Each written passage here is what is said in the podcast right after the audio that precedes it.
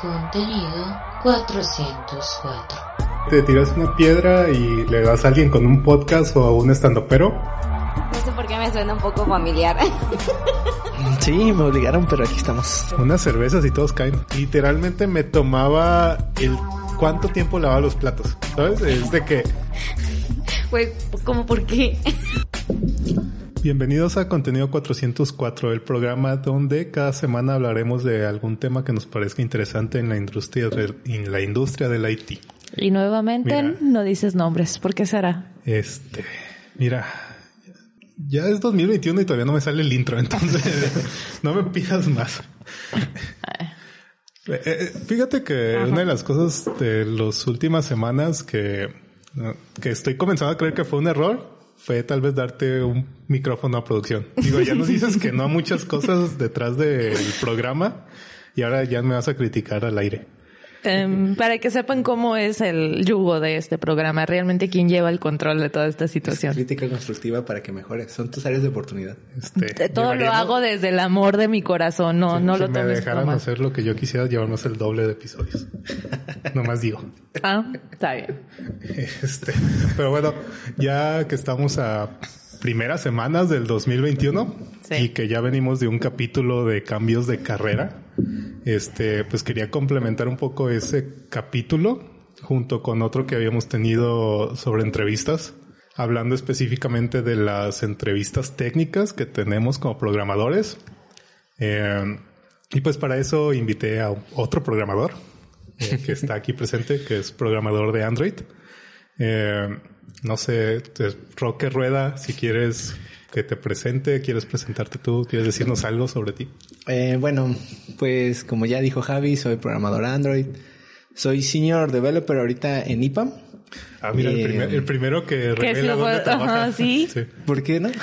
No O sea, es- aparte de aquí de contenido 404, nadie más sabe dónde trabajo. este, Bueno, es como- actualmente, Es, es como un actualmente. secreto aquí de... Sí. La gente todavía duda si trabajamos o no.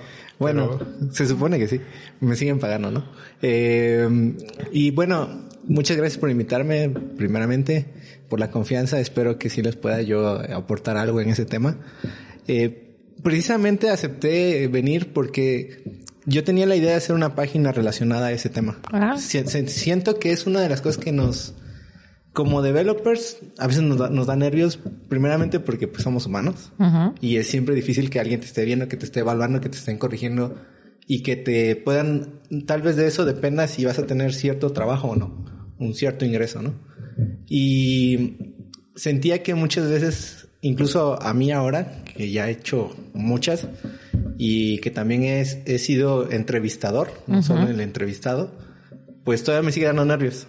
Entonces sentía que falta todavía mucho hablar del tema y, y para la gente que es nueva, que apenas está incursionando, que salen de la universidad, y, ay, ¿qué hago? ¿Qué espero? ¿Qué es lo que me pueden preguntar? ¿Qué es lo que no? ¿Cómo la estructura? Entonces, bueno, investigué de eso y cuando me dijo del tema, este, Javi, dije, pues vamos. Y, y pues aquí estamos, ¿no? Muchas Sí. gracias por la invitación. Ajá. No, a ti por venir. Por estar aquí, Roque, por aceptar la invitación. Este, y Alondra en producción, que también nos está apoyando. Sí, el día de hoy vengo a ser tu René. Claro. Sí, este, sí. y eh, pues nada, eh, quería empezar el tema discutiendo, ah, bueno, aclarando que pues no vamos a enfocarnos en todo el proceso de reclutamiento, Sí, de no. que te llaman, de que mándame tu CV, ya vamos a, a los Solamente golpes, ¿no? A, punto, a las entrevistas técnicas, porque también investigando y como en retrospectiva de mis entrevistas, no, bueno, ya lo he comentado antes, pero no hay un formato, o sea, no hay un estándar para todas las entrevistas, todas las empresas, todas las entrevistas. Entonces, cada empresa hace lo que mejor se les acomoda y pues es muy variado eh, desde el punto de que a lo mejor tienes en un mismo proceso de reclutamiento tienes tres diferentes entrevistas técnicas. Y pues nada, quería hablar un poquito de los formatos, de los tipos de entrevistas y también pues uno como entrevistador o como de o como entrevistado cómo las vive. Claro. Ahorita que estabas tocando el tema de, de que no hay un formato, yo estoy completamente de acuerdo. Depende mucho de la, de la, de la empresa que te va a entrevistar y de la persona que te está entrevistando. A veces, este, puede ser de una u otra manera, ¿no? Eh, y sí, pues vamos a, al punto exactamente, a los golpes. Sí, este, creo que ah, incluso llegaría a decir que la- las empresas a veces ni saben cómo hacer sus entrevistas. Porque me da la impresión, eh, bueno, he tenido entrevistas donde me hacen una entrevista, digamos, o me preguntan cosas o me hacen ejercicios de cosas que no termino usando ya en mi trabajo. Ah, claro que O sí. sea, por ejemplo, es muy común la, este, los ejercicios de algoritmos. Recuerdo que una vez en un proceso tuve como dos o tres entrevistas y todas fueron ejercicios de algoritmos. Y al final, en el trabajo ya trabajando para ellos, no tenía, o sea, nunca, mm, Nunca los utilizaste. No es como que no los utilizara, sino que nunca tuve como un feedback de que no estás usando tal algoritmo, no estás usando tal estructura, o no se fijaban en eso para nada Sí. pero sí fue un requisito muy fuerte a la hora de entrar y darme cuenta de que pues probablemente pudo haber sido de otra fan- de otra manera o que la entrevista me diera una idea de lo que iba a esperar allá adentro pues no fue así. Sí, sí, yo estoy. Ahí mi idea realmente es que ellos tratan de evaluarte de aquí a la luna y Ah, tú cierto. realmente necesitas dos pisos de altura, realmente.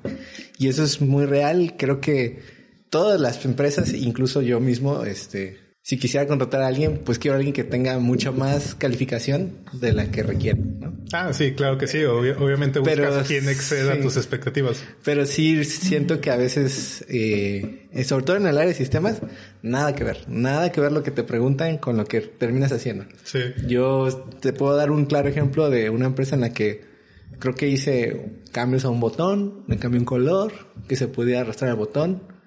Y sí me pidieron muchos algoritmos al inicio, pero para hacer un botón, pues Sí, este, en mi primer trabajo, de hecho, tuve una entrevista, medio entrevista, porque ya estaba haciendo mis prácticas allí.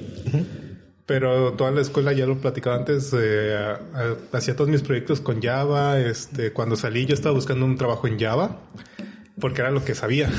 Entonces, cuando empecé a hacer mis prácticas, pues empecé a trabajar con HTML, JavaScript, haciendo frontend. Y cuando me hicieron la entrevista, bueno, fue como, no fue un tipo de entrevista, más bien me dijeron, tienes tres días para hacer estas tareas con PHP y estos frameworks y pues date, ¿no? Este, entrégalo en tres días y vemos. Y era como la primera vez que escuchaba de PHP, la primera vez que escuchaba de esos frameworks, este, con decirte que seguí varios tutoriales en internet y al final me fue bien, o sea, me fue bien decir, no sé qué calificación tuve, pero me aceptaron. Creo que tiene que ver también que sabían que era recién egresado y que no sabía mucho de esas tecnologías, pero sí me sorprendió que se fijaran más en ese aspecto de qué tanto podía aprender y cómo me sentía con cosas que no, que desconocía. Porque al final el proyecto en el que entré era una aplicación de PHP y usaba mucho de las cosas que venían en los ejercicios, pues sí los llegué a usar y sí, o sea, sí vi una correlación entre la entrevista o, lo- o el ejercicio que pidieron a lo que ya terminé haciendo. Sí, sí, pues ahí, fíjate que yo te diría que es, creo que un caso raro el tuyo, porque yo he visto gente que saliendo de la escuela les ponen entrevistas así súper difíciles, la verdad. Y les cuesta mucho trabajo, es, ese como que el proyecto que te piden de tarea o de que tú lo Ajá. hagas, a veces la gente no lo puede hacer. Entonces, no es que no lo puedan hacer porque les falta a lo mejor el... A todos nos falta el conocimiento. Yo creo que muchos de los developers, y no sé, tú no me dejarás mentir, yo no sabía, por ejemplo, cómo hacer una cosa hasta que el día que me lo pidieron, ¿no? Ah, y sí. ese día Stack Overflow, ayúdame, por favor, y aprendí y lo tuve que hacer y pues quedó. No quedó tal vez óptimo, después le tuvimos que hacer un refactor y demás, pero siento que una de las cosas que más se va a notar y que al menos yo cuando he entrevistado busco es que tú puedas aprender por ti mismo. Y eso es bien difícil. O sea, en una hora que yo estuviera platicando ahorita con ustedes, se me hace difícil decir si eres una persona que puede aprender por sí mismo. Es muy difícil. Y creo que en ese sentido te dejan ese tipo de cosas como de ejercicios para que, que incluso yo creo que ellos saben que tú no sabes PHP. Ajá, o saben que vas... Que lo vas a buscar. Que lo, ajá, obviamente que lo vas a buscar, que, que vas a investigar en otro lado, no, No es como que te va a salir de la cabeza y lo vas a escribir. Sí, y aquí, bueno, voy a hacer una intervención del, del típico meme de que ponen el, el, el monito diciendo, ah, buscar enfermedades en Google no es una profesión, ¿no? Ajá. Y el doctor así como que, bueno, ok. Y todos los programadores voltean a ver y se toman su chelita así como, ay Dios. Porque la verdad, muchas veces yo, este, a veces trabajas como que ya en una aplicación ya hecha y ya no tienes como que bajarte a hacer, a- al bajo nivel me refiero a como que hacer cositas así específicas, ¿no? De que un if por aquí, un for por acá. Y a veces se me ha olvidado hacer el for. Y en los lenguajes así como Java, que hace un ratito que no agarraba y apenas tuve que agarrarlo otra vez, fue así como que, changos, esto, esto se supone que lo debo saber, o sea, para mi experiencia laboral, pero no sabía. Y pues sí, me metí al Google y lo busqué y lo hice, ¿no? Entonces sí, pues todos googleamos, la verdad es que todos googleamos. Lo que sí a mí se me hace un poco a veces estricto cuando te hacen una entrevista y te checan que no googlees. A veces creo que eso está de más, porque seamos honestos, yo no me sé todas las sintaxis de todos los lenguajes, la verdad. Sí, creo que nadie, este, incluso en esos casos de las entrevistas, yo a veces siento que yo sí soy muy permisivo en esas cuestiones, porque cuando me toca entrevistar a alguien, no, eh, pues sí, lo puedo decir, no los dejo que google, pero no me fijo en si están escribiendo bien, o sea, si están haciendo bien la sintaxis. Eh, si me dicen, ah, pues puedo usar eh, tal método, pero no me acuerdo cómo se escribe o no me acuerdo cuáles son los parámetros.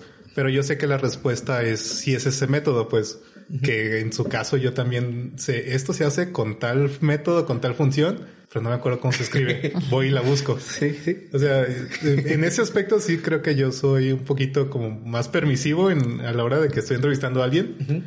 Pero, pues no, lo que busco es que tenga la idea, que sepa cómo resolver las cosas. Este, pero también, pues si llegas y, y hay, me ha tocado muchos casos donde es como, ay, no sé, o no se me ocurre, cuando van dos minutos, ¿no? O sea, acaban de leer el texto y es, ay, no sé. Y, ay, no, pues no, ayúdate poquito. Sí, es que creo que ellos mismos se bloquean y al final creo que una de las herramientas y habilidades que ya tenemos ahorita de los millennials es que no retenemos la información, pero sabemos buscarla.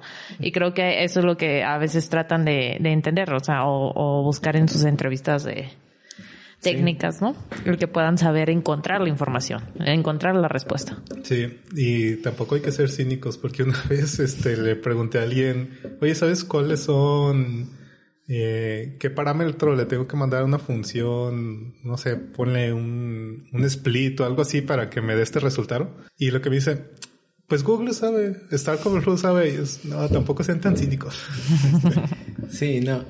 Bueno, ahorita ya que lo comentas, este, qui- quisiera como que mencionar de las como estructuras que yo he visto de Ajá. entrevistas, porque ahorita lo que estamos hablando siento que es la segunda como parte de la entrevista. Va, dale. Y, y bueno, el, casi siempre yo que he estado en entrevistas, y creo que me he copiado mucho de esa estructura, es lo primero es, háblame de ti, ¿sí? Los soft Háblame de skills. ¿no? Ajá. Sí. Y, y eso creo que aquí les podría dar la recomendación de, del elevator pitch. Hay un libro ahí y hay videos y todo, cualquiera. O sea, ahí sí, váyanse al Google y búsquenlo.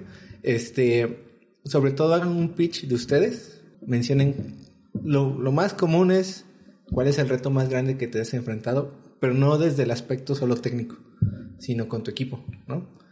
Una de las cosas que, que a mí me... Lo menciono por el tema de ahorita del Google. Eh, tenía un amigo que, la verdad, él solo sabía escribir los ifs y todo lo demás lo buscaba en Google. Pero era muy, muy bueno en, en hacer eso. Nada más que, pues sí, si tú le preguntabas ya, por ejemplo, cosas más avanzadas, pues no, tenía que irse a Google a buscarlo. Entonces sí creo que no, no se vale tampoco que, o sea, pues por lo menos por repetición se te va quedando, ¿no? De que como ahorita el, el, el, este, la intro del 404, pues por tanta repetición se te empieza a quedar. Y yo creo que es válido. Pero sí, una de las cosas que a mí en lo personal, como, como entrevistador, yo no tomo mucho en cuenta los años que tengas de, de trabajo, porque yo sé que hay gente que ha pasado ocho años haciendo nada, haciéndose patos. Este, y bueno, es, es válido, pero yo no considero ese un punto, ¿no? Que veo que muchísimas empresas sí.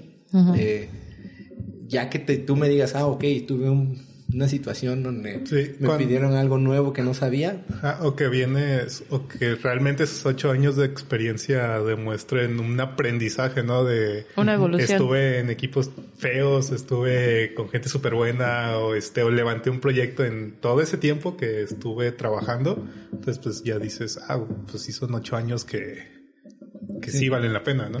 Sí, sí. Y, y también en esa parte inicial donde tú tienes como que hablar de, de ti y, y de... Yo siento que ahí es donde, si, si aplicas las preguntas correctas, puedes descubrir mucho de la gente. Por ejemplo, a mí me gusta cuando encuentro gente que tiene vocación, y que les puedes preguntar, oye, una pregunta que a mí me gusta mucho hacer, que, que casi no he visto, es que, ¿qué lenguaje quieres aprender este año? ¿No? Lenguaje de programación nuevo. Porque si te dicen uno luego, luego, es que sí lo están haciendo. Y eso te da a entender que es gente que le gusta llegar a su casa y Que le estar gusta todavía- estudiar, Ajá. ajá. Y, y es válido la gente que no. O sea, es válido, completamente válido. Hay gente muy, muy buena que yo conozco que pues no les gusta invertir más de ocho horas del trabajo en eso. Está bien. Pero en esas ocho horas también están aprendiendo nuevas cosas o están leyendo artículos. Entonces creo que eso es bonito cuando encuentras a alguien que le puedes decir, oye, Sí. ¿qué artículos, qué páginas, qué cosas me puedes tú como recomendar? Incluso un video que viste apenas, una noticia. Eso es una cosa que yo siento que también sería bueno la gente que escuche esto que puedan como que prepararse. O sea, lo del elevator pitch y también como, ah, a lo mejor, aunque no lo hagas, pero digas, ah, pues mira, hay un lenguaje que se llama Elixir. Ah, pues menciónalo. O sea, Sí, Incluso he visto, eh, he escuchado esa pregunta en como en otros formatos, no necesariamente como en lenguajes de programación, sino en qué fue lo último nuevo que aprendiste, que estás estudiando ahora, estás leyendo algún libro, cosas de ese tipo de que, pues te dan una muy buena idea de, de en qué, cómo la gente está trabajan, trabajando o cómo está aprendiendo, cómo se está preparando de manera continua. sí, porque puede ser que llevan ocho años con la versión viejita de Java que ya nadie usa.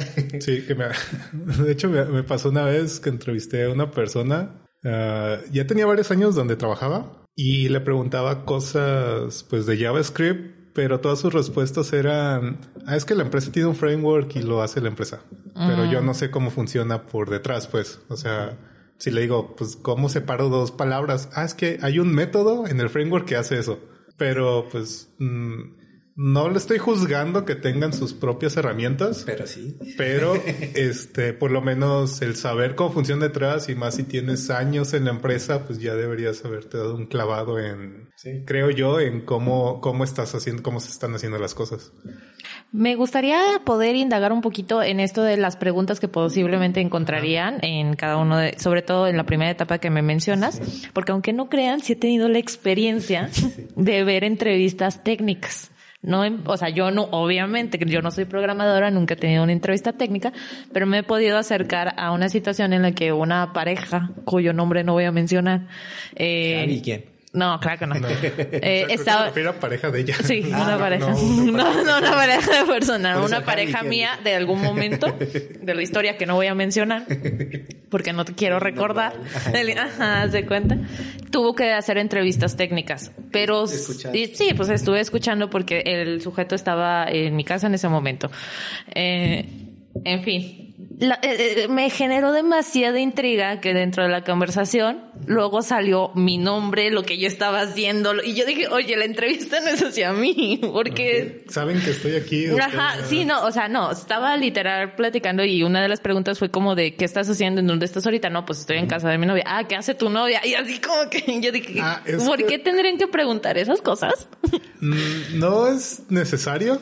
Eh, en mi experiencia y en lo que me ha tocado, siempre nos aconsejan como, eh, pues ser amables con la persona, ¿no? Ah. Este, empezar la plática con uno en la cómo estás, o si la persona está en otra ciudad, pregúntale cómo está el clima en su ciudad, no sé, algo, ¿no? Para romper el hielo y que la persona esté tan nerviosa. Sí. Si el tu este expareja contestó estoy en la casa de mi novia, pues le pregunto, ah, órale, ¿y a qué sigue con tu novia? O a no sé, algo. Pudo Pero haber sido o, cualquier cosa. sí lo hubiera tomado así si no hubiera sido como ya en una conversación avanzada.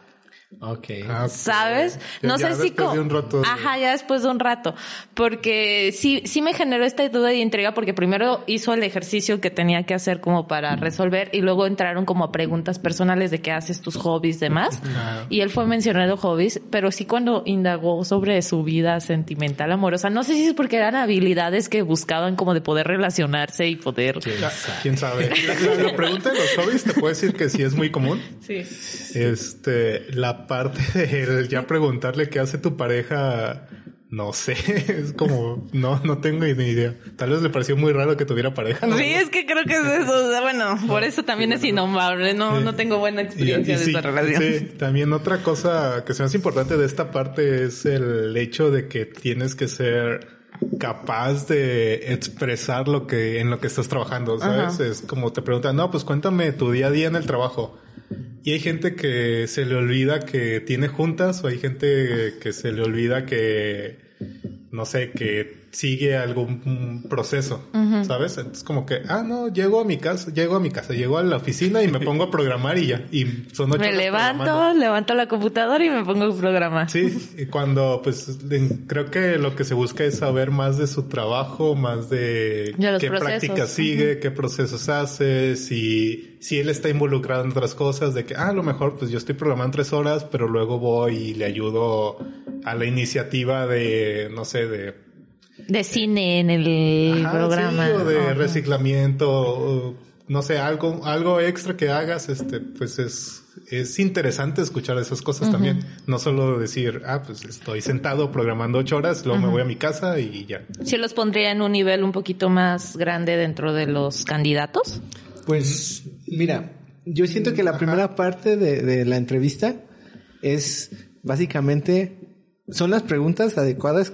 Aquí yo ahorita te voy a dar unos ejemplos, pero básicamente el objetivo de eso es obtener una persona con la que tú podrías trabajar a gusto. Sí, sí. Pues, Entonces- saber identificar la personalidad de la persona con la que estás A lo hablando. mejor yo contigo podríamos trabajar súper bien. Nos caímos bien, Sí. estamos chaleando tranquilos, todo bien. O sea, imagínate, imagínate.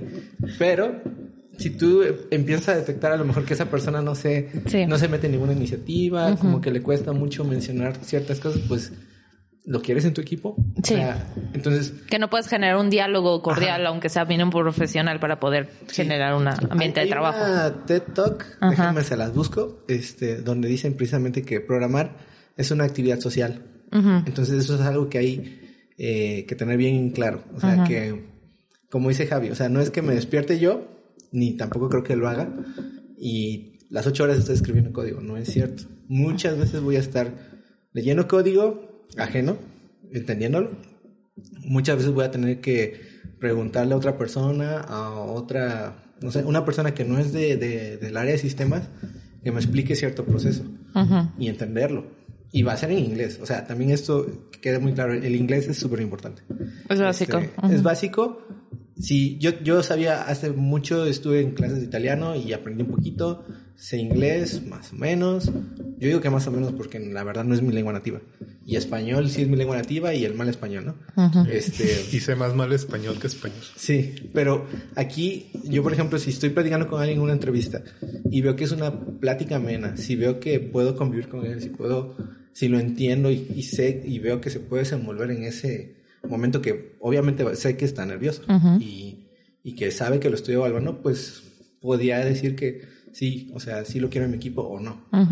Obviamente como entrevistador, yo casi nunca digo si va bien o va mal o nada. Quiero No, que hable. ya es como, ajá. Bueno, yo sí los corto, pero cuando ya nos llevamos, si tenemos el tiempo limitado, este es como, bueno, llevan 20 minutos, este, vamos a cortar esta parte aquí, ¿no? Porque probablemente en esos 20 minutos ya me di cuenta de algunas ciertas cosas y podemos avanzar en la entrevista.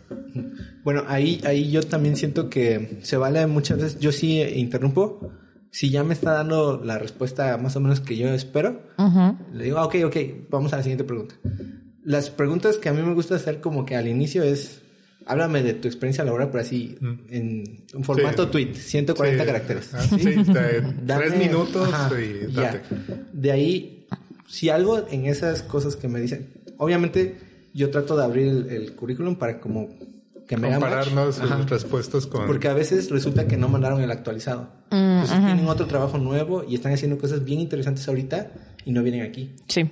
De, a partir de eso que me digan, yo puedo preguntar una o dos cosas, pero rápido. Yo no trato de pasar mucho tiempo en las soft skills. 20 minutos se me hace ya mucho. De ahí que me digan, por ejemplo, cuál es el reto más grande que se han enfrenta- enfrentado en cuanto al equipo. O sea, Sí. de que, por ejemplo, yo soy líder de equipo, ¿no? Un caso hipotético. Y uno de mis miembros del equipo está llegando tarde todos los días. ¿Cómo puedo, cómo puedo arreglar eso? Porque ya lo escalaron, ¿no? Y yo tengo que arreglarlo. Ese sería un ejemplo. O, eh, no sé, una persona está criticando mi código en un pull request y creo que no está correcto lo que dice. ¿Cómo lo arreglas? O sea, que me explique ese, ese tipo de conflictos que se pueden dar y que se dan todos los días. Este, también hay algo bien curioso que a mí en lo personal se me hace tonto, que los developers tienen mucho ego. Entonces, casi casi quieren que les aplaudan porque saben MVC o porque sabes cierto patrón y digo, ok, está bien, te tardaste tu tiempo y, y está bien, pero no es algo para aplaudirte, o sea, es, es algo, que, tienes que saber. que Ajá. tienes que saber. Y si no lo sabes, pues ok, no, no, te, no te enojes si no te aplaudo. O sea, tampoco es como que, wow. Simplemente es, dímelo rápido, si te interrumpo no te enojes. Probablemente si te interrumpí es porque ya escuché lo que necesitaba Ajá. escuchar. Este, en mi caso, me gusta indagar como en cosas que mencionan, pero que no desarrollan, que probablemente para mí puedan ser, me puedan resultar interesantes. Por ejemplo, ah, no sé, que me diga, ah, pues este, llevamos el proyecto con Scrum y luego me paso mi día programando y así. Es como, ah, ok, eso es Scrum, pero platícame más, ¿qué, qué juntas tienes? ¿Qué, este, qué instrumentos usas? ¿Usas alguna herramienta? Cosas como indagar más en temas que probablemente para ellos no los dicen muy rápido, pero tal vez para mí sí son interesantes y quiero escuchar eso. O que de repente me diga, ah, estoy usando, estamos usando tal patrón o tal este infraestructura en el proyecto. Y ya, o sea, que me digan, ah, pues usamos AWS y, y todo lo, y el proyecto está en JavaScript y ya, y, y es, ah, ok, pero pues si usas AWS, platícame un poquito qué servicios usas, este, eh, cuéntame un poquito más, haces algo de integración continua, de indagar un poquito más en eso, de que probablemente no sea el foco de la entrevista, pero también son buenas saber cosas, es, que esos conocimientos extra que pueda tener. Sí. Y ya brincando a la parte como más técnica, que creo que ahí es donde hay más tipos o formas de hacer la entrevista, que creo que la primera que se me ocurre serían las preguntas así directas, ¿sabes? Conceptos. Dime qué es programación en objetos, dime este qué es JavaScript, qué es C, que, o sea, ya como preguntas muy directas. Y obviamente algunas de las respuestas, pues sí las, por lo menos yo sí esperaría cierto conocimiento de ciertos conceptos que se me hacen muy básicos, ya sea como en, por ejemplo, ahorita que estoy trabajando en JavaScript, que los, por lo menos los conceptos básicos, si no tener un dominio completo de cómo vienen en un libro, sí tener idea de lo que son, ¿sabes? De que te pregunte eh, cuál es el flujo del, eh, de, una, de un script, este, que es, eh, ya poniéndole como nombres a los conceptos, ya que es hoisting, que es una promesa, ya como temas específicos que son el día a día en el lenguaje. Sí. Eh, por lo menos que tengan una idea, tal vez no, el- no me den el concepto tal cual como viene en la documentación, pero pues que se note que has trabajado con ellos y que, y que los tengas presentes. Sí, una de las cosas que ahí también yo siento que se vale es cuando, cuando no saben que digan, no lo sé.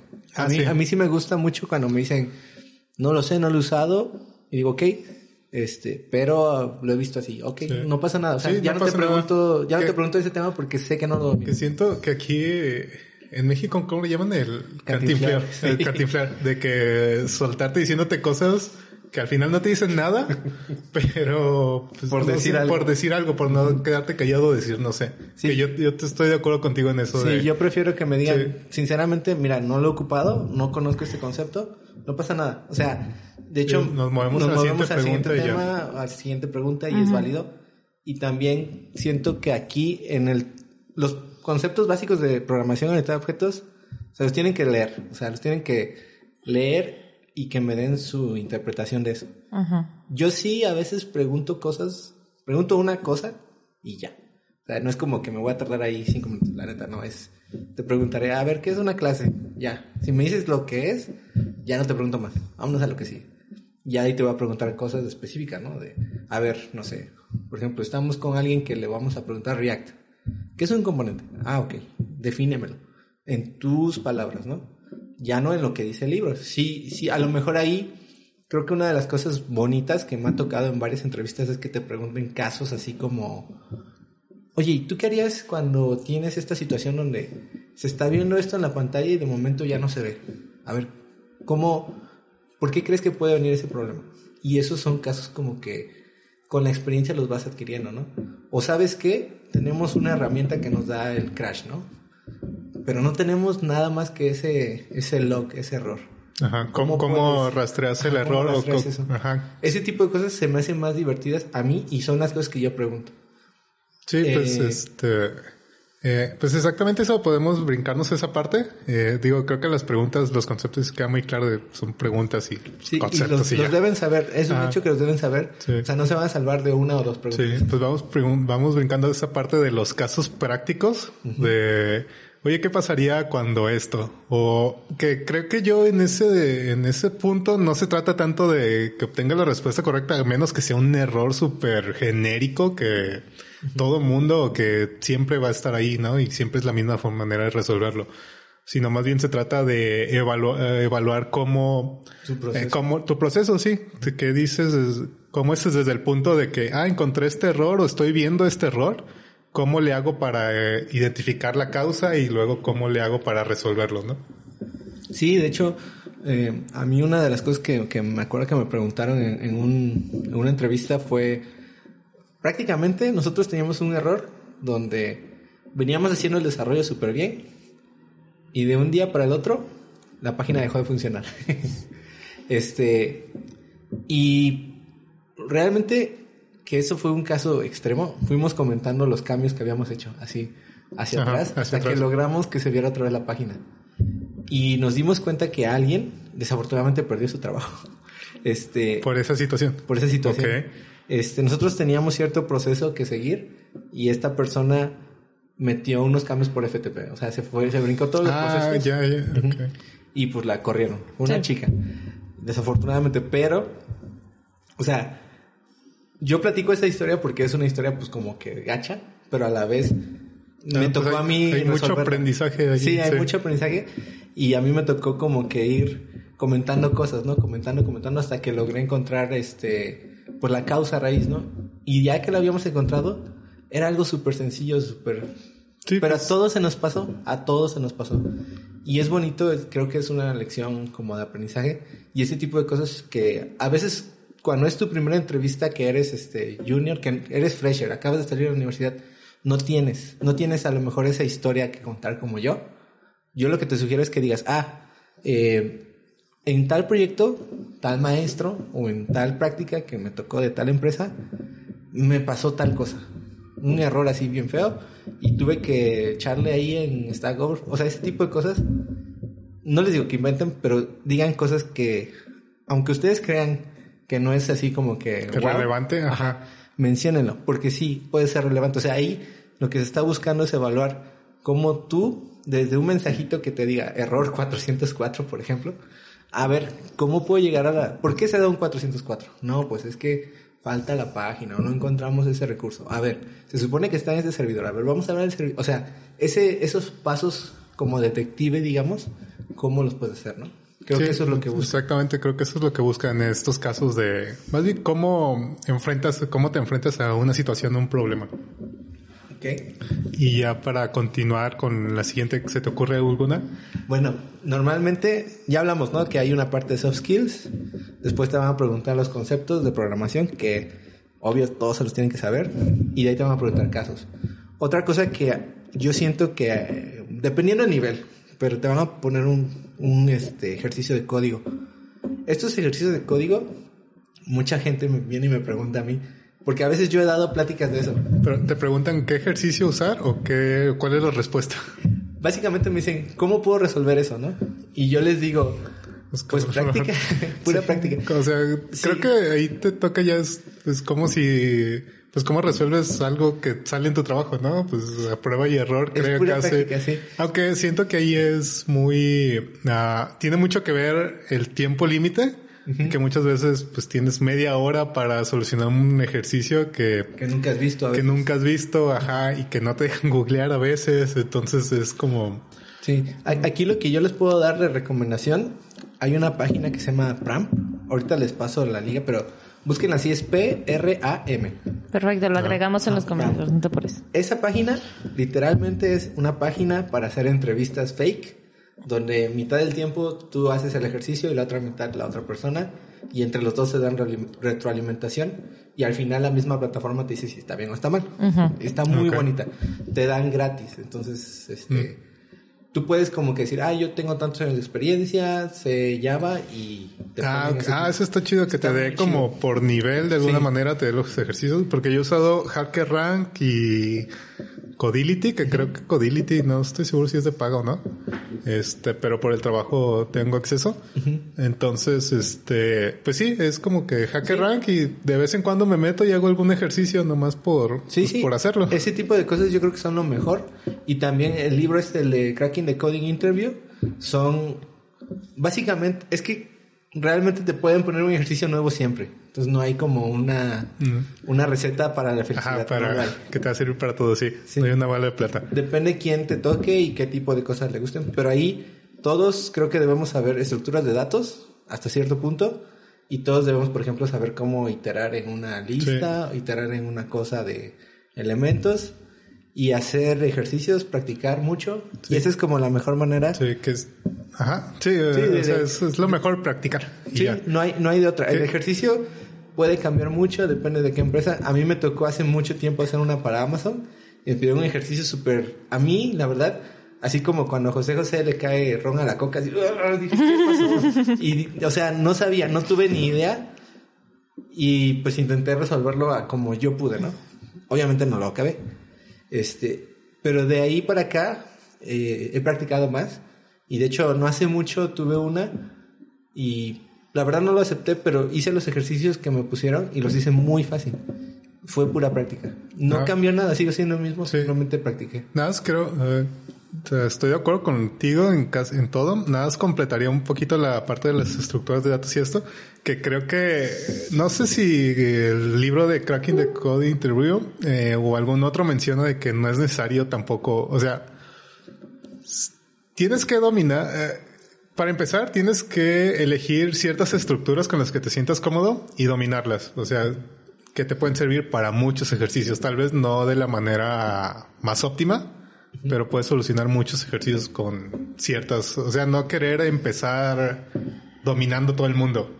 ¿no? Empieza- empiezas de poquito, ya eliges tres estructuras, este, eh, tres algoritmos y con los que te sientas cómodo y ya empiezas a trabajar sobre eso. Ya luego vas eh, perfeccionando ¿no? la, el proceso y eso te ayuda mucho a identificar como cuando un problema es de tiene una solución relacionada con cierto algoritmo o con cierta estructura y pues si no te da esa a lo mejor pues ya necesitas buscarle por otro lado. Sí, sí.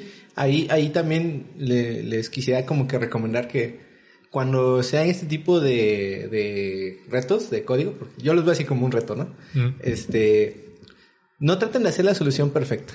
Hagan algo que funcione. que funcione y, Y, luego y ya después, y, y hablen, hablen mucho mientras escriben y que los escuche el entrevistador. Y después, con su mismo entrevistador, díganle, oye, pues aquí siento que a lo mejor no debí usar una lista. A lo mejor podríamos usar otro tipo de cosa, como bien mencionas, o sea, pero es la que me siento yo cómodo. Y también recuerden, aquí hay una cosa que se llama la Big O Notation. Esa Big O Notation tienen que sabérsela. Básicamente, el, el- el- les puedo dar el conceptito es qué tan eficiente es mi, mi- mis instrucciones, mi algoritmo, ¿no? Pero también tienes que ver cuánto espacio en memoria estoy utilizando. Hay muchas más, pero lo que yo les recomiendo que sepan es Big O Notation. Como bien menciona Javi, que te sepas unas tres estructuras de datos.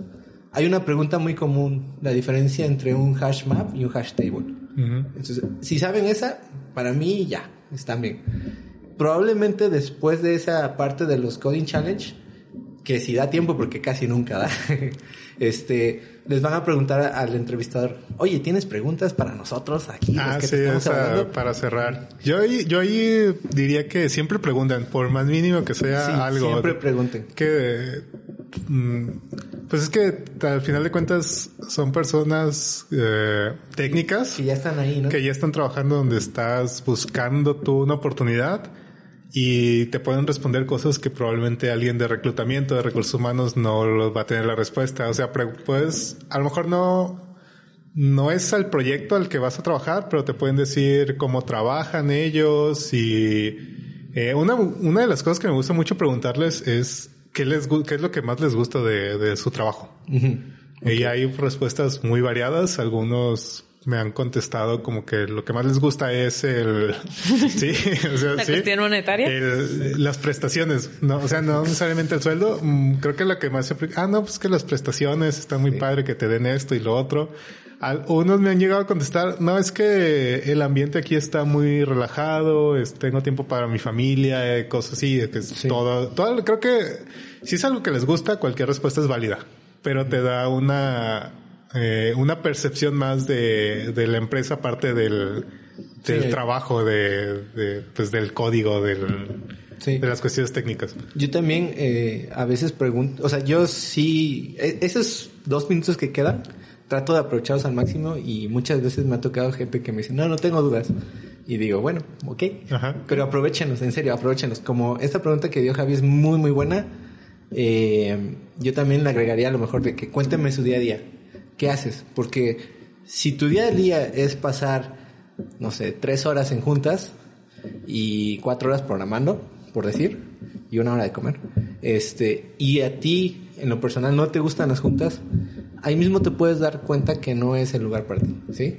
Es, este, Sí, claro, o que te digan, no, pues que llego a tal hora por el checador, este, Ajá. pues también es como... Sí, sí, ese mejor- tipo de cosas no te los dicen el reclutamiento. Y también, recientemente me pasó, este, tengo un amigo que está haciendo entrevistas apenas, también es de Android, y él, este, me comentó que tuvo una, una entrevista así como un proceso largo, así de meses, literal, y que al final no. Entonces, o sea, eso como que también desmotiva porque, pues, tú normalmente tienes que prepararte, ¿no? Inviertes tiempo y demás. Y si está gacho que, pues, no te... O sea, por lo menos de ahí esperas que tenga un feedback, ¿no? Un feedback de qué puedo mejorar. Ajá, ¿qué, qué pasó? ¿Qué salió ¿por bien? qué ¿Qué salió no? mal? Ajá. Ajá. No, a este amigo no le ha dado ni eso, ¿no? Entonces digo, mm, aquí hay de dos, o sea, ustedes también aprovechen para preguntar, este, pues qué cosas hay buenas, qué cosas hay malas en la entrevista. Y yo a veces me han preguntado, y yo sí se los digo, si me lo preguntan, este, de, oye, ¿y cómo me viste en la entrevista? ¿O qué, me, qué cosas ves que puedo mejorar? Y yo sí les digo, ah, pues mira, léete esto, vete esto, porque a veces hay cosas que preguntan, no sé, los principios sólidos, o por decir algo así, y no se sabía la O, por decir. Ajá. Ah, pues mira, te faltó aquí. O sea, es bonito ese tiempo, úsenlo. Ya a veces no da mucho porque ya estás cansado, ya pasó la hora, ya quedan como tres minutos, úsenlo. Pregunten, pregunten mucho si pueden, este, las dudas que ustedes tienen de, de cómo es esa empresa, de qué es lo que les gustaría, qué es lo que esperarías en un lugar para que tú trabajes ahí. Y también se vale que ustedes puedan rechazar la oferta, ¿eh?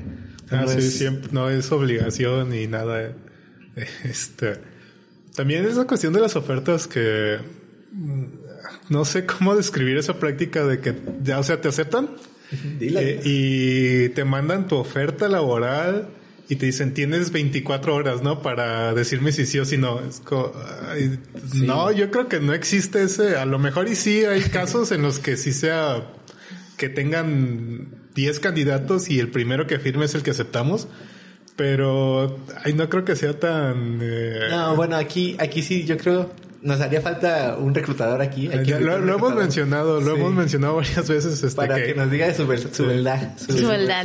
Sí. No, yo le digo que nos avienta un periodicazo aquí de tantas cosas Sí. que decimos. Es que a veces, yo siento que ellos han de tener un budget y también un budget de tiempo donde ya tengo que meter a Ah, alguien. claro, de- debe mañana, haber un periodo, o sea, Sí. tienen que cubrir ciertas las vacantes en cierto Pero periodo de tiempo, pero... No es así como de 24 horas o se autodestruye, ¿no? La oferta.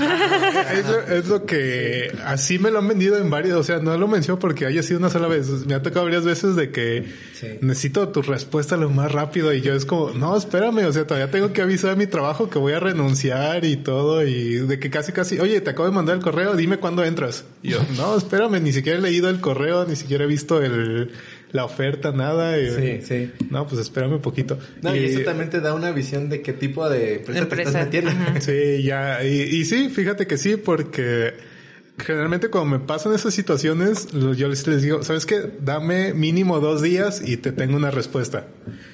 Y es como que, no, pero es que dos días no, mañana. Si quieres, mañana. O si quieres a final del día y es como que, mm, pues no. O sea, ¿sabes? Si, no, o sea, no me ajusta el tiempo porque ponle una, estoy trabajando y no voy a dar, o sea, no voy a revisar a fondo esto hasta que termine mi trabajo, hasta que tenga oportunidad.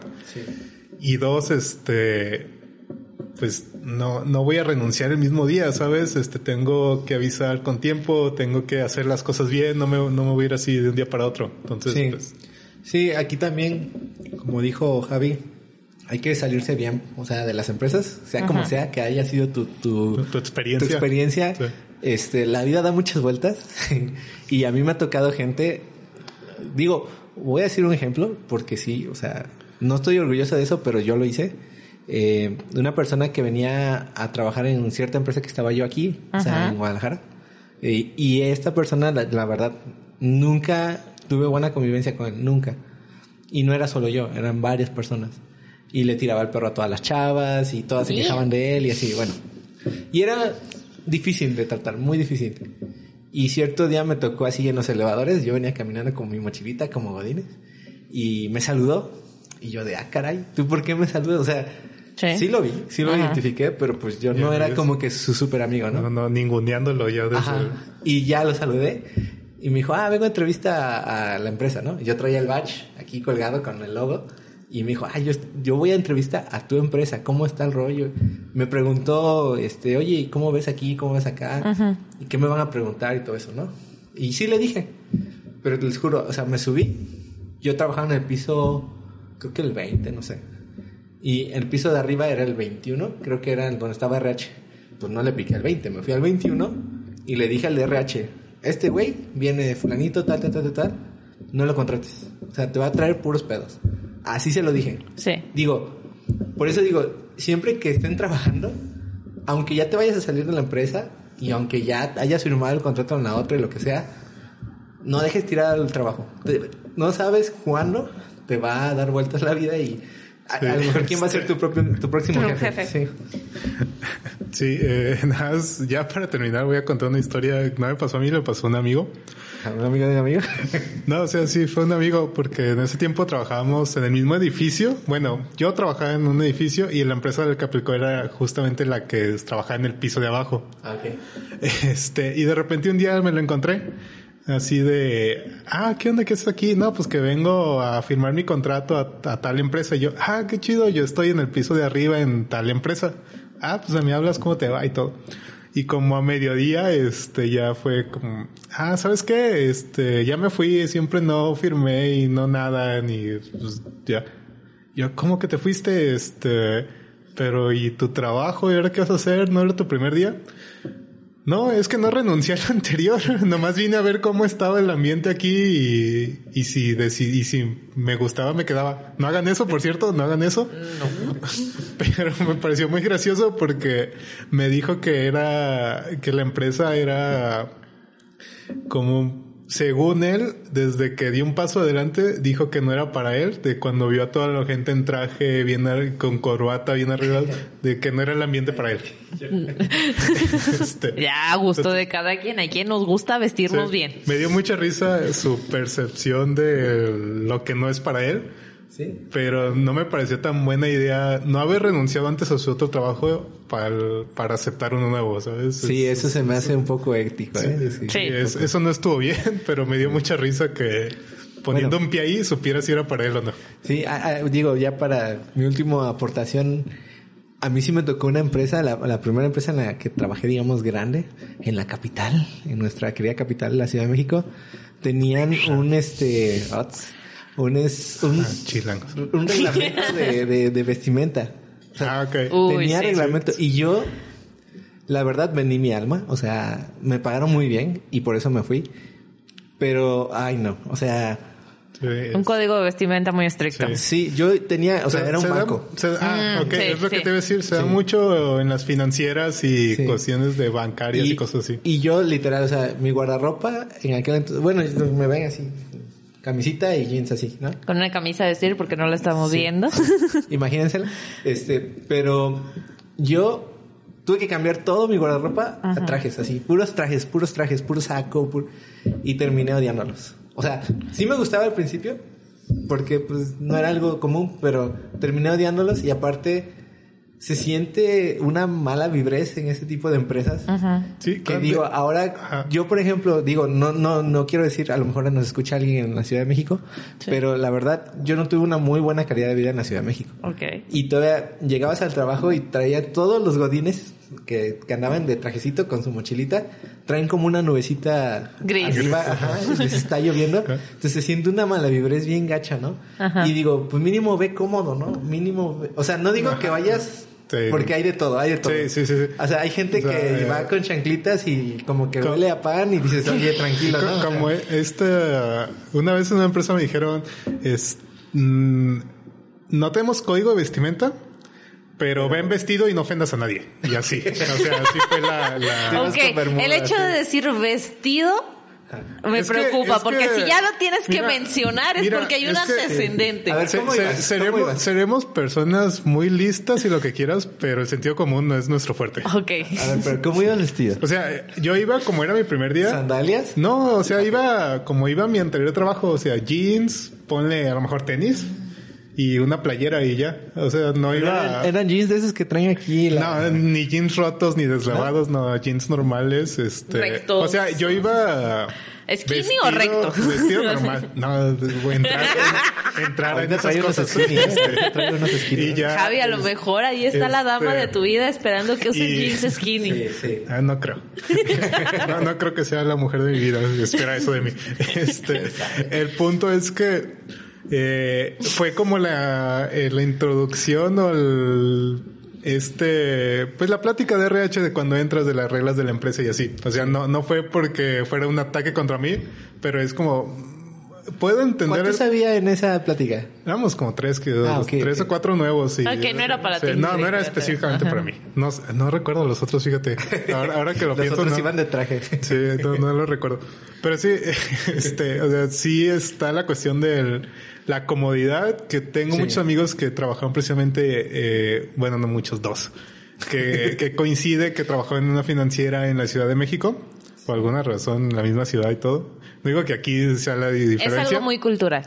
Sí. Pero- en la eh, Ciudad de México pero hay mucho esa cultura Ajá. de traje, de bien vestido, Es que- de... Sí, Siento que- Ajá. acá. Siento que más que cuest- sí, sí tiene que ver la cultura en la empresa, pero siento que también tiene mucho que ver la cuestión del que el enfoque no sea el IT, ¿sabes? Ajá. O sea, si es un banco, el IT no es este la primera de sus prioridades, tal vez. Entonces siento que es como, pues tienes que adaptarte al, pues al foco, ¿no? Al giro en el que estás. Sí. Porque para mí como... Pues es la identidad de la empresa. Sí, o sea, si yo fuera un, Sí, eh, este, como si dice empresario y voy de repente voy sí a las oficinas de Banco de México, ponle, y veo un güey en Bermudas, dijo, pues, ¿qué hago aquí? ¿no? Pues sí, O sea exactamente. O sea, developer. dando un ejemplo, en universidades también está el departamento de IT y tienen que llevar un protocolo educativo. No puedes ver al, a una persona que te está dando un servicio con bermudas y playeras de cómics. No puedes. Tiene que haber una estructura porque es un departamento educativo. que ya en ambientes más relajados, como lo sería una startup, es como, Sí, es común, sí, pero es eso, adáptate. Ajá, Ahí es cuando decides, adaptarte. ¿puedo estar en una empresa y vender mi alma un ratito porque Sí. me pagan muy bien o no? Sí, aquí, aquí también tú tienes que poner límites, ¿no? Por ejemplo, yo en ese momento, como era mi, digamos, segundo, tercer trabajo, tercer trabajo, este, y necesitaba yo el dinero porque estaba yo estudiando una maestría y debía un chingo a lana. Este, dije, pues chingues. Pero después de que lo viví, o sea, ya lo viví, ya no me van a contar. Ya dije, no. O sea, yo sinceramente prefiero la comunidad. Y yo creo que muchos developers son así de que yo quiero estar cómodo. O sea, quiero. que- Si tengo una playera de Hello Kitty, me la puedo poner, no pasa nada. ¿sí? Sí, si quiero Entonces, estar en mi hamaca programando, quiero Ajá. poder hacerlo. Siempre y cuando cumplas. O- Sí. obvia, obviamente. O sea, tampoco hay gente que de plano. Sí. Sí, no vas a traer una playera que también, como dicen, falten al respeto y a Y las buenas también- costumbres. Sí, que también por eso levantes así un problema de que, "Ay, es que censura, que no me puedo poner una playera. Ah, que no. diga-". O sea, O sea, no. Hay que quiero traer una playera con, no sé, ponle exagerando. Un personaje erótico, no. sé, algo así. Sí, o ponle, sí, una.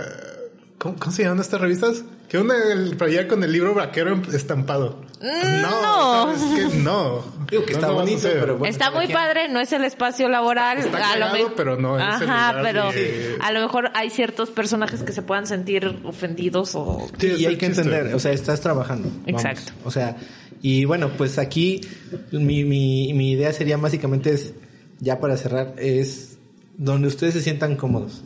Si eso, por ejemplo, del, del código de vestimenta no es para ustedes, pues no. O sea, y díganlo. Ajá.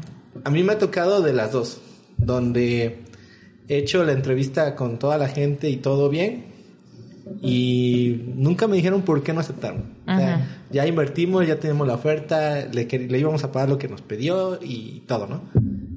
Pero pues no, no se dio y es válido.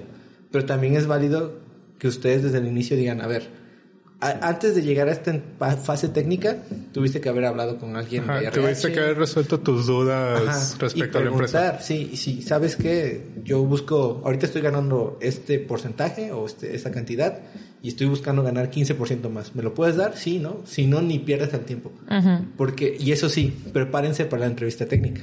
O sea, mínimo, no se vale leerlo una noche antes. O sea, Estudien. mínimo un- Ajá. ese- sí estudien, unos dos días antes estudien. Pero si vas a invertir dos días, entonces que sea algo donde, vamos, ellos necesitan a alguien con tu perfil y tú quieres entrar a una nueva empresa, ¿no? Entonces, vamos a buscar que sea algo beneficioso para los dos. No, per- no pierdan el tiempo. O sea, si de plano ven que algo no les gusta, ni pierdan el tiempo, la verdad. O sea, bueno, e- eso sería para cerrar. Sí, este, yo puedo concluir igual que tú, Roque. Este, hay que prepararse para las entrevistas y obviamente si te preparas una noche antes, pues hay que acepta, acepta que, ajá, vas a tener el resultado de una noche antes, exacto.